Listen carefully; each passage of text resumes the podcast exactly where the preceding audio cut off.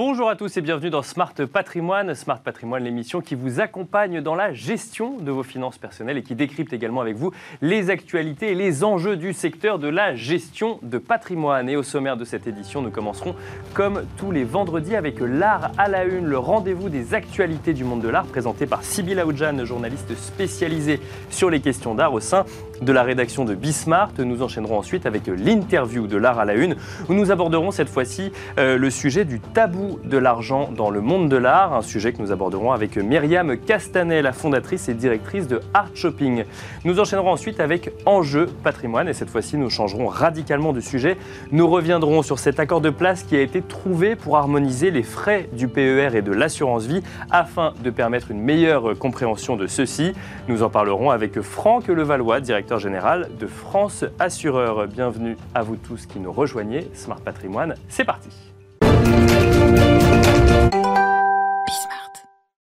Et nous commençons donc comme tous les vendredis avec l'art à la une, le rendez-vous des actualités du monde de l'art euh, proposé par Sybille Aoudjan, journaliste spécialisée sur les questions d'art au sein de la rédaction de Bismart. Bonjour Sybille. Bonjour Nicolas. On se retrouve donc sur le plateau de, Smart Patrimoine et alors on revient sur un feuilleton que vous avez déjà beaucoup commenté sur ce plateau. On en sait un peu plus sur euh, le nom de la foire d'art contemporain du Grand Palais, Sybille. Voilà, donc le, début de l'année a été assez... Euh, chamboulé parce que le Grand Palais a changé l'organisateur de la plus grande euh, foire d'art contemporain euh, de France qui a lieu chaque année fin octobre. C'était l'entreprise RX France qui organisait la FIAC et désormais c'est Art Basel qui organise cette foire dont on connaît le nom aujourd'hui. Ce sera Paris Plus par Art Basel. Alors c'est la société de communication Urgo Co qui a trouvé ce nom et j'imagine que plus tard on dira seulement Paris Plus, c'est un petit peu long. On vérifiera effectivement dans vos futures chroniques. On en sait également un peu plus sur l'équipe, euh, Sybille. Voilà, c'est Clément Delépine qui en sera le directeur. Il a été... Euh, co-directeur avant de Paris International, une foire qui est destinée à l'art émergent. Il sera épaulé par Virginie Aubert, ancienne vice-présidente de Christie's France. L'édition inaugurale aura lieu donc au Grand Palais éphémère cette année, jeudi 20 octobre au dimanche 23 octobre. Et Jennifer Fleck, l'ancienne directrice de la FIAC, rejoindra Paris Plus en 2023 après l'expiration de sa clause de non-concurrence. Elle rejoindra le comité consultatif. Et alors on, enchaîne avec un sujet qui nous est cher hein, dans Smart Patrimoine, c'est toutes ces actualités euh, des maisons de vente aux enchères, un côté un peu plus business cette fois-ci, Sybille. Voilà, en janvier on avait déjà parlé de Bonhams qui avait racheté la principale maison de vente scandinave, Bukowski. Et entre la semaine dernière et cette semaine, elle a fait deux nouvelles acquisitions, celle de la maison de vente euh, américaine Skinner et la danoise Brune Rasmussen. Euh, les conditions financières ne sont pas dévoilées. Euh, Brune Rasmussen, c'est environ 75 000 lots vendus chaque année, un éventail assez large entre du mobilier, de la peinture, du design, etc.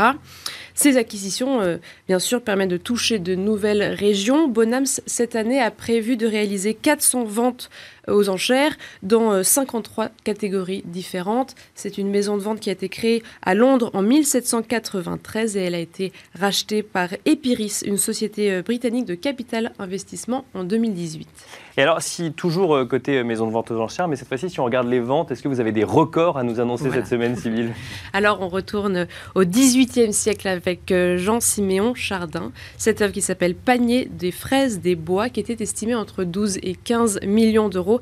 Eh bien, les enchères l'ont porté jusqu'à 24,4 millions, frais inclus suite à une bataille entre quatre collectionneurs internationaux. C'est finalement une galerie new-yorkaise qui repart avec le tableau et c'est le record du monde du tableau français du 18e euh, jamais vendu aux enchères. Alors une œuvre certes très belle, mais alors pour le néophyte comme moi, qu'est-ce qui explique le prix d'une telle œuvre? Déjà, c'est une merveilleuse exécution. Vous pouvez la voir euh, euh, chez Art Curial.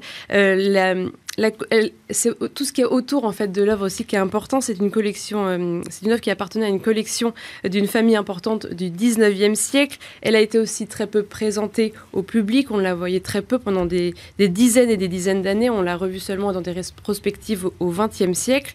Et puis aussi, elle a suscité beaucoup de commentaires d'intellectuels, par exemple Diderot ou André Gide. Et certains experts la qualifient de la plus belle nature morte jamais réalisée. et alors, euh, autre record euh, non pas encore adjugé mais à, venir, une toile d'Andy Warhol, en fait, n'a pas encore été adjugée, mais euh, les montants de départ, les premiers montants sont déjà très élevés, euh, Voilà, alors tout de suite, quand on passe dans le monde de l'art moderne de l'art contemporain, les prix sont encore plus élevés et Christie's a annoncé cette vente en mai prochain du fameux euh, Shot Sage Blue Marilyn d'Andy Warhol, une rare série de 5 œuvres. Alors là, il y a plusieurs versions, version rouge, orange, turquoise, et donc celle-ci serait euh, euh, estimée autour de 200 millions de dollars. Ce serait donc l'œuvre d'art du XXe siècle la plus chère jamais vendue aux enchères. Elle appartient euh, aujourd'hui encore à la, fondation Thomas et Doris Hamann, qui est présente à Zurich. Et donc tous les profits de cette vente bénéficieront à cette fondation qui soutient l'éducation des enfants. Et donc si elle est vendue à, à ces montants, euh, cette œuvre détrônerait Les Femmes d'Alger version haut, qui a été peinte par euh, Pablo Picasso et qui a été vendue en 2015 par Christie's pour 179,4 millions de dollars. Merci Sybille pour ces actualités dans le monde de l'art cette semaine. Alors 24 euh, millions de dollars, 179,4 millions de dollars, des montants toujours plus impressionnants qui nous met en même temps dans un monde où il y a parfois des tabous finalement à, à parler d'argent quand on, quand on est dans le monde de l'art. Pour, euh, pour en parler, nous avons le plaisir de recevoir avec Sybille Aoudjan euh, Myriam Castanet, fondatrice et directrice de Art Shopping. Bonjour Myriam Castanet. Bonjour. Alors on va évoquer avec vous le tabou de l'argent dans le monde de l'art. Moi j'ai envie de, de, commencer avec vous tout simplement par le nom Art Shopping. Alors ça fait 15 ans que ça existe. Hein. Oui. Euh, la, la, foire, on peut parler d'une foire pour On peut dire... parler d'une foire. Et alors fait. quand on crée il y a 15 ans Art Shopping et qu'on met le mot shopping adossé au mot art, j'imagine qu'on doit faire grincer certaines dents quand même dans le monde de l'art. Absolument, ben, le, tout est dit. Effectivement, c'est le shopping de l'art, on achète de l'art euh, et euh, les choses sont, sont, dites de façon très directe. Très explicite. Et très ouais. explicite, donc euh, tout est dit dans le nom. Donc on sait pourquoi on vient sur le salon. On vient pour acheter. Exactement. Et donc là, c'est une, une, foire de quelques jours d'art contemporain? Oui, d'art contemporain, beaucoup d'artistes émergents. Euh, donc c'est une foire qui va durer trois jours, euh, vendredi, samedi, dimanche. Du 8 au 10 avril. Voilà, de 8 au 10 avril, donc euh, au Carrousel du Louvre, dans un lieu euh, prestigieux, euh, valorisant pour les artistes et tous les, les, visiteurs, le public qui vient sur le salon. C'est un salon qui est assez attendu, c'est un vrai rendez-vous. On, on, vit ça comme une fête de l'art. Donc les gens se retrouvent, sont contents de, de, de, de, de, se retrouver autour de l'art, de discuter, toutes ces, toutes ces approches et toutes ces rencontres euh, en direct, c'est quelque chose qui est très très cher au salon et ça fait partie de notre ADN.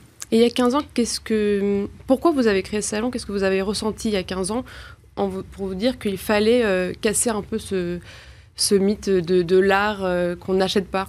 Ben Déjà, replacer la convivialité au, au, au, sein du débat, donc euh, une convivialité et un partage euh, public, artiste, galerie, donc euh, qui n'était pas vraiment présent. Euh, également un, esprit de, décloisonner euh, l'art, ouvrir les portes euh, et, donner l'accessibilité à l'art contemporain à un plus large public, à un public de néophytes, pas forcément euh, des, collectionneurs, euh, décomplexer justement l'accès à l'art et aux artistes. Est-ce que vous pensez que l'argent, ça crée une vraie distance? Alors oui, bien sûr, mais il n'y a pas que l'argent. Il y a aussi la compréhension d'une œuvre. Donc, euh, les gens, par, par, peur de ne pas savoir, euh, ne vont pas poser de questions, ne vont pas aller euh, dans, dans, une galerie. C'est com compliqué d'aller dans une galerie quand on ne sait pas de quoi on parle. Oui, ils vont se dire que c'est pas pour eux. Voilà, ils vont se dire que c'est pas ils pour eux. Ils n'ont pas la connaissance suffisante. Voilà, pour, ils vont se sentir ridicules. Voilà, donc euh, on a voulu vraiment aller dans, cette, dans cet état d'esprit et ouvrir euh, et décloisonner euh, le, le monde de l'art et aussi proposer une expérience unique. Donc avoir un, une bulle pendant trois jours, une bulle artistique, euh, euh, vraiment ouvrir les portes d'une expérience et d'un monde euh, artistique ouvert à tous. Je, je reviens sur la, la, question de Sybille, sur la, la distance que peut créer l'argent vis-à-vis du monde de l'art. Et vous nous avez dit tout à l'heure, effectivement, on vient pour acheter. Donc là, on, décompl c'est on décomplexe. C'est décomplexé oui, totalement. On oui. vient, on achète. C'est vrai que ça veut dire que dans d'autres foires, on vient pas forcément pour acheter, on vient pour voir. Et donc, comme on reste un peu plus loin de l'œuvre, on se dit ça vaut forcément des fortunes. Donc c'est pas pour moi, mais au moins je l'aurais vu, c'est ça? Euh, Oui, alors on vient pour acheter, oui. On vient pour acheter aussi euh, sur un coup de cœur. Il y a aussi des personnes qui viennent pour acheter euh, qui spéculent. Hein. Donc on, on, le sait tous, donc il y a une spéculation euh, du monde de l'art. Ce qui n'est pas vraiment quelque chose qui se produit sur Art Shopping. Il y a bien sûr des signatures, hein. on en aura donc sur la prochaine édition, mais le, le cœur de cible vient pour euh, avoir un coup de cœur, avoir une émotion et acheter une œuvre d'art à, à, un prix, euh, à un prix accessible. Qu'est-ce que vous allez faire concrètement euh, au sein du salon pour montrer que c'est décloisonné? Est-ce qu'il y a, par exemple, les, prix sont affichés euh, sur toutes les œuvres d'art? Alors, il y a des promos peut-être? Non, non, il n'y a pas de promo. Non, alors il n'y a pas de promo quand même. On, non, on n'en est pas à ce niveau-là. On ne fournit pas les caddies non plus. Mais effectivement, on conseille, maintenant ils ne le font pas tous, hein, mais on conseille aux artistes d'afficher les prix, ça c'est quelque chose d'important, euh, de, pouvoir justement en parler avec, euh, avec euh, le public, mais le public est aussi très très intéressé de connaître l'artiste qui a fait cette œuvre, dans quel état d'esprit il était, pourquoi, voilà, donc c'est ça aussi qu'ils viennent chercher et ça fait partie aussi du prix, d'accéder de, à une œuvre dont on connaît l'histoire. Et, les artistes, ça, ils le comprennent bien, du coup, euh, de, fait d'afficher un prix sur leur œuvre. De, ça veut dire que ça, transforme. Alors, pas forcément, parce qu'en fait, les, artistes l'ont toujours fait, mais là, ils assument plus ouvertement, en plus d'être artistes, d'être commerçants presque. Absolument. Oui, oui. Euh, ben, les artistes, euh, moi, j'ai à peu près, je pense, 90% des artistes que j'ai. Alors, j'ai des artistes et des galeries, mais plus d'artistes hein, euh, qui, vivent de, leur art, donc, euh, et qui sont des vrais marketeurs. Hein. Enfin, ils ont euh, toute une stratégie de communication sur les réseaux, sur la façon de parler, de présenter leur travail. oui, ils, ont, ils ont cette approche mercantile. Et du coup, ça veut dire qu'on sera plus à l'aise pour, par exemple, euh, demander si c'est possible de négocier. Et aussi, par exemple, les galeries, est-ce qu'on peut leur demander combien de frais euh, ils prennent sur les œuvres d'art qu'ils vendent? Alors, je pense que les galeries ne répondront pas à cette question. Mais effectivement, les gens s'attendent à, entre guillemets, discuter le prix. Maintenant, il n'y a pas beaucoup de discussion du prix hein, sur, euh, sur, sur le salon, de ce, que moi je retire et de ce que j'entends des artistes. Le public vient vraiment et euh, accepte euh, et, respecte le prix qui est affiché. D'accord. Voilà. Et finalement, vous savez combien il y a de personnes qui achètent? Est-ce que, est que tout part? Non. Alors non, tout ne part pas. Mais euh, alors après, ça dépend aussi des artistes. Hein. mais en règle générale, un artiste sur deux vend, vend une, voire plusieurs œuvres sur, sur le salon. Et la particularité, c'est que on achète son œuvre et on repart avec sous le bras. Donc il y a un service emballage, enfin tout est fait justement pour euh, que les choses soient faciles. Il y a tout le reste. voilà, il y a l'accueil, il, y a effectivement le service qui va, qui va avec et on peut repartir avec son œuvre sous le bras. Et les artistes donc sont présents. Ils sont aussi dans cette logique de démonstration, pas de démonstration, mais d'explication et de présentation de leurs œuvres. Alors, bien sûr, ils sont présents, ça fait vraiment partie euh, de, l'ADN, euh, et c'est un plaisir pour eux d'être là, de rencontrer leur public, de sortir de leur atelier. Euh, oui, c'est pour eux, c'est c'est une fête en fait de rencontrer vraiment leur public, de montrer euh, leur travail. Alors il y en a qui, qui, le font euh, beaucoup, enfin moins bien que d'autres, hein, parce que c'est on peut pas être bon partout. Bien hein. sûr, mais des métiers parfois différents. Ou... C'est des, des, métiers différents, mais on sent beaucoup d'émotions quand ils parlent de leur travail.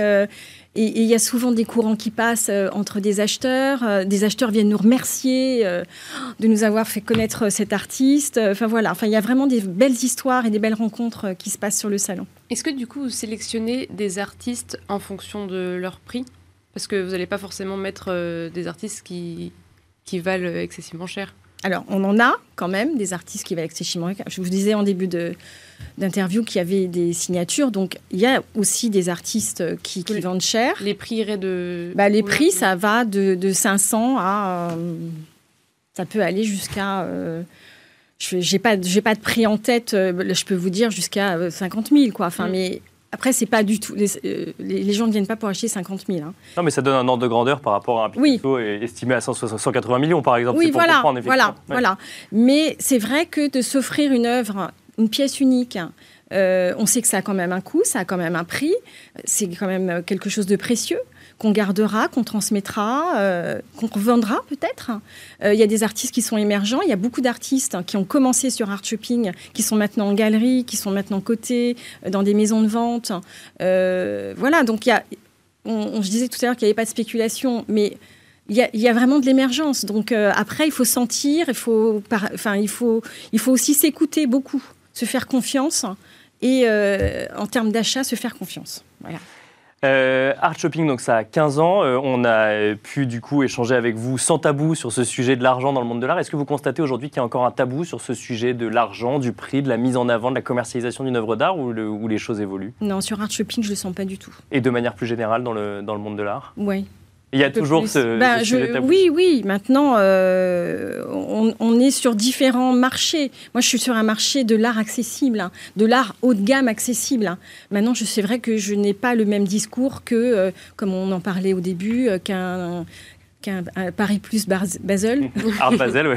Basel. Paris plus Basel, voilà, que, des foires, effectivement, qui sont plus orientées sur, ben, typiquement, que des galeries, dont euh, c'est le métier, où il y a une spéculation, il y a une valeur euh, euh, marchande autre. On est vraiment, nous, sur du, de, l'achat, alors je dirais pas d'impulsion, parce que c'est pas de l'impulsion, mm. mais c'est sur de l'achat plaisir. Merci beaucoup euh, Myriam Merci d'être venue répondre à nos questions et d'être venue nous évoquer sans tabou le sujet de l'argent euh, dans le monde de l'art et notamment nous présenter euh, Art Shopping. Merci, également Sybilla Oudjan, journaliste spécialisée sur les questions d'art au sein de la rédaction de Bismart et on se retrouve nous tout de suite dans Enjeu patrimoine. Et nous enchaînons à présent avec Enjeu patrimoine, où nous euh, allons revenir sur les euh, critiques qui ont été faites à propos des frais euh, qui concernent les contrats PER, mais aussi d'assurance vie.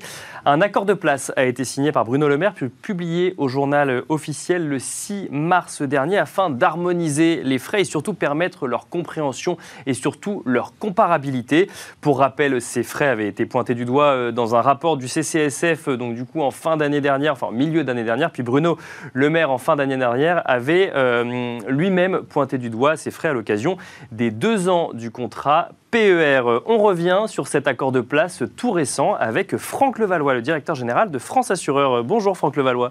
Bonjour Nicolas. Bienvenue sur, euh, sur le plateau de Smart Patrimoine. Donc j'ai rappelé un petit peu la chronologie. On va s'intéresser aujourd'hui à l'accord de place, un accord de place qui a été signé donc du coup avec tous les acteurs euh, qui sont concernés ou qui proposent des contrats euh, PER ou d'assurance vie. Qu'est-ce qui dit concrètement cet accord de place, Franck Levallois? Alors d'abord, c'est un accord de place euh, qui fait suite à des interrogations de la part des consommateurs, des épargnants, des associations. Euh, et Bruno Le Maire, euh, le ministre de l'économie, des finances et de la relance, a souhaité que les acteurs parlent, dialoguent et lui fassent des propositions. C'est ce qui a été fait en un temps record. Et entre, vous le citiez, hein, entre la fin de l'année dernière et euh, le mois de février. oui, en fait, c'est début février où nous, euh, nous avons signé cet accord de place euh, à Bercy. et cet accord de place réunissait à la fois les producteurs de PER et d'assurance vie et également les distributeurs de PER et, d'assurance vie. Alors, très concrètement, cet accord de place, qu'est-ce qu'il dit? Il dit d'abord, c'est que les producteurs d'assurance vie et de PER, donc principalement des assureurs vie, mais pas simplement, euh, vont euh, mettre sur leur site internet euh, des tableaux, en fait un tableau normé, ça c'est très important, ce tableau est normé, il est standardisé, c'est le même pour tous les acteurs, et qui va récapituler les frais à la fois du PER, donc il y a un tableau pour le PER et il y a un tableau pour les produits d'assurance vie qui sont commercialisés. Parce qu'il était là le, sujet euh, sur les, frais du PER, c'est que euh, le reproche qui était fait, c'est que on avait du mal à comprendre quelles étaient euh, les, la différence entre les frais sur un contrat ou sur un autre, puisque étaient, certains avaient des frais très réduits à l'entrée, mais plus élevés à la sortie, d'autres plus élevés à l'entrée, mais réduits à la sortie, d'autres avaient des frais de gestion ou autres. Enfin, je rentre pas dans la totalité des frais parce qu'il y en avait beaucoup, tous n'étaient pas utilisés d'ailleurs. Mais là, du coup, on aura la même information sur tous les contrats et on pourra du coup comparer des choses comparables. Absolument, c'est un tableau normé, donc ça va permettre d'améliorer euh, fortement la comparabilité. La transparence, elle était déjà là, puisque en fait, depuis la loi Pacte, euh, les assureurs vie doivent, pour leur contrat d'assurance vie commercialisé et également les PER, c'est être totalement transparent sur les frais, c'est-à-dire donner tout le détail des frais.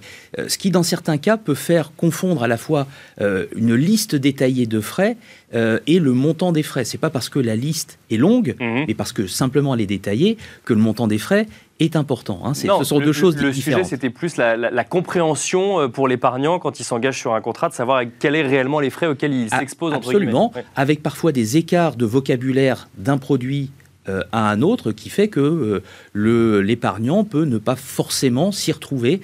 Et donc ce tableau euh, standardisé permet une comparabilité puisque totale, puisque en réalité tous les acteurs vont utiliser le même tableau, le même vocable et afficher dans ce tableau sur leur site internet à partir, c'est important, à partir du 1er juin de cette année, 2022, en fait c'est demain, euh, ils vont... 1er juin ou 1er juillet, je voyais que c'est... Premier... Oui, en fait c'est milieu d'année, et il y a une deuxième, euh, comment dire, il y a une deuxième, deuxième niveau d'information, puisque euh, le gouvernement s'était aussi engagé à accompagner cette transformation par un enrichissement des informations précontractuelles et annuelles, c'est-à-dire des informations qui sont données avant la souscription et qui sont donnés, vous savez, chaque année, tous les ans, dans le relevé de situation euh, annuel. Alors, de quoi s'agit-il? Et ça, ces informations, elles seront, euh, elles seront données à partir du 1er juillet 2022.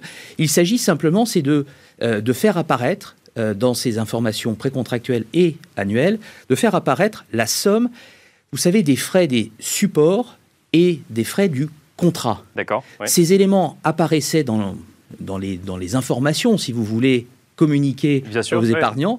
Là, on fait apparaître la somme, c'est-à-dire support en unité de compte par support en unité de compte, on fait apparaître la somme des frais du support et des frais de gestion du contrat. Voilà, donc ce qui donnera une, une vision euh, plus globale, si je puis dire, du coup des frais pour, euh, pour, euh, pour les épargnes. Parce que, alors si je reviens sur ce, ce, deuxième sujet, effectivement, le, la complexité, c'était d'avoir un contrat, mais ensuite un contrat, il est investi sur différents supports, sur différents, euh, il y a différents choix d'allocation, et là, on pouvait avoir des frais sur chaque choix, chaque choix de support, finalement, chaque société de gestion qui, sur les, dans lesquelles on investissait. Donc là, en fait, on aura une, sorte de, montant de frais harmonisé, globalisé, où on a additionné finalement tous les frais euh, qu'on peut trouver sur la gestion de son contrat. Oui, alors vous, vous l'aurez dans ce, euh, d'abord sur le site internet des, euh, des producteurs, que les distributeurs d'ailleurs vont relayer au passage, hein, puisque c'est bien la, raison pour laquelle ils étaient partie prenante à cet accord. Et ces frais, donc, qui vont à la fois concerner les frais de gestion du contrat, les frais annuels, si vous mmh. voulez, les frais annuels pour les supports en euros, les frais annuels pour euh, les supports en, unité de compte, en euro croissance également, et puis également détailler euh, les frais, euh, j'allais dire, occasionnels, à l'acte ou, par opération, c'est-à-dire les frais de rachat, s'il y en a, les frais sur versement, par exemple. Voilà, et donc ça, ça donnera une vision globale aux consommateurs et à l'épargnant, une vision globale des frais par support, par grand support, si vous voulez, euh, du produit d'assurance vie euh, et du PER.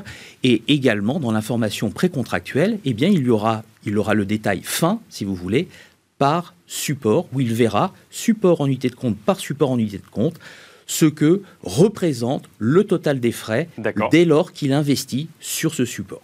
Donc deux types d'informations, une information avant de souscrire et ensuite une information tous les ans sur euh, bah, l'évolution euh, de la gestion non seulement de son contrat, mais donc les frais qui y sont euh, associés.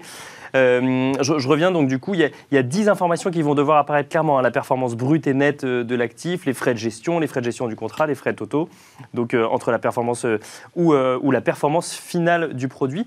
Donc ça, chacune des sociétés vont pouvoir les, entre guillemets, vont devoir les afficher. Est-ce qu'on va pouvoir comparer facilement chacun des contrats, Franck Levallois ah bah, le tableau euh, standardisé, normé, euh, euh, qui, est, qui était celui sur lequel nous avons trouvé cet accord le 2 février 2022, eh bien c'est un tableau qui est le même pour tous les acteurs. Bien sûr. donc tous les acteurs vont utiliser le même canevas, si je puis dire, les mêmes lignes, le même vocabulaire pour afficher euh, les frais de, euh, de, leurs produits, à la fois le PER et l'assurance vie. D'ailleurs, au passage, je le signale.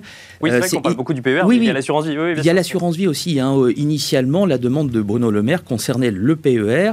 et en fait, on, s'est dit, les acteurs, les assureurs vie se sont dit, mais au fond, ça serait bien également d'améliorer cette comparabilité, pas simplement sur le PER, mais également aux euh, produits d'assurance vie commercialisés. Alors, des, frais, euh, donc le sujet des frais quand on veut souscrire euh, finalement un, contrat, c'est toujours un sujet un peu, un peu délicat parce que on a envie de payer le moins possible, mais on a envie d'avoir le meilleur service possible. là, donc, on va avoir une, une information donc transparente et qui va permettre la meilleure comparabilité. Est-ce que vous voyez des sociétés qui du coup commencent à réduire leurs frais ou simplement on les justifie de manière différente? C'est-à-dire que est-ce que des, des frais différents à des moments différents de la vie d'un PER différent on trouve une explication quand même euh, dans, dans la façon de gérer et dans, dans, dans l'éventail de PER qu'on peut trouver sur le marché. Bon, alors, les frais, c'est vrai que c'est toujours un, un, sujet parce qu'on aime bien bah, comparer. Regarde. Oui, mais il ne faut pas regarder que ça non plus. C'est-à-dire qu'on ne compare pas le, produit ou les produits d'assurance vie ou PER simplement par le niveau des frais. Les niveaux des frais, c'est très important. Mais euh, il faut aussi regarder ce qu'apporte le produit. Bien sûr, hein, pas simplement ce qu'il coûte. Euh, lorsqu'on parle des frais, euh, vous savez, de, les frais finalement du contrat d'assurance vie ou du PER, ils reflètent finalement les coûts qui sont supportés euh, par l'assureur, euh, l'assureur vie en, l'occurrence. Euh, ces coûts, en réalité, ils répondent à, des exigences réglementaires qui visent à protéger l'épargnant. Ça, il faut bien l'avoir à l'esprit. Une partie de ces frais, finalement, finance, en quelque sorte, la protection de l'épargnant. Alors, je vous donne un exemple. C'est celui du devoir de conseil. D'accord. Euh, vous savez qu'en assurance, euh, en assurance vie, les assureurs vie ont cette obligation de délivrer un devoir de conseil, ce qui n'est pas le cas, par exemple, pour les gestionnaires d'actifs. Mais en assurance vie, en assurance vie, quand vous souscrivez un contrat, vous recevez ce devoir de conseil. Alors, en quoi Parce qu'on euh, s'adresse à des gens qui ne sont pas forcément avertis. Absolument, absolument. Et le rôle de l'assureur, c'est bien de, ou de son distributeur, euh, c'est bien de d'identifier quel est votre profil d'investisseur, euh, votre appétence au risque, par exemple votre connaissance des différents supports. Est-ce que vous savez ce que c'est qu'une unité de compte, par exemple Par exemple. Et puis également de déterminer, euh, avec vous, bien sûr, ce qu'est votre projet d'investissement. Vous épargnez, oui, mais pourquoi faire? Vous épargnez pour financer euh, les études du petit dernier, vous, vous épargnez pour euh, acheter votre résidence principale, pour, dans une logique successorale, bref. À quoi ça sert cette épargne? Et donc, et, et, vous voyez, ce devoir de conseil, il se traduit ensuite par un conseil écrit. Mhm. Ça peut prendre euh, plusieurs heures, ça peut prendre plusieurs rendez-vous, si je puis dire, pour arriver à une recommandation. Mais vous voyez, ce temps-là, c'est un temps qui coûte évidemment pour les assureurs, mais c'est un temps qui est nécessaire pour apporter une protection très forte euh, aux épargnants. ce que vous dites, c'est que les, frais correspondent à un travail finalement euh, de, gestion d'un contrat ou en tout cas des supports. Oui, bah, il y a à la fois ce devoir de conseil en amont de la souscription. Euh, il y a d'autres exigences réglementaires comme, euh, par exemple, euh, ce que doivent remplir comme obligation en termes de lutte contre le financement du terrorisme ou contre le blanchiment des capitaux. Là aussi, c'est du temps, des coûts supportés par, par les assureurs, mais nous ne les remonterons pas du tout en cause, hein, bien, évidemment. Et puis, au-delà de tout ça, il y a la manière dont les assureurs se différencient. les offres ne sont pas les mêmes. Vous savez, l'assurance vie, le produit d'assurance vie ou le PER, peu importe, il n'y a pas un seul produit sur le marché. Il y a différentes offres et ces différentes offres, elles correspondent à des niveaux de richesse, par exemple, d'unités de compte ou de, de gamme d'unités de compte qui peuvent être différentes. Et alors, on va devoir conclure là parce qu'on n'a plus le temps, mais donc du coup, au moins, on peut les comparer. Mais effectivement, il y, a il y, a une diversité, effectivement, euh, de produits qu'on peut aujourd'hui comparer plus facilement. Merci beaucoup, Franck Levallois. Je rappelle que vous êtes directeur général de France Assureur. Merci d'avoir répondu à nos questions sur le sujet. Merci à vous également de nous avoir suivis et je vous donne rendez-vous lundi à 13h sur Bismart pour un nouveau numéro de Smart Patrimoine. one.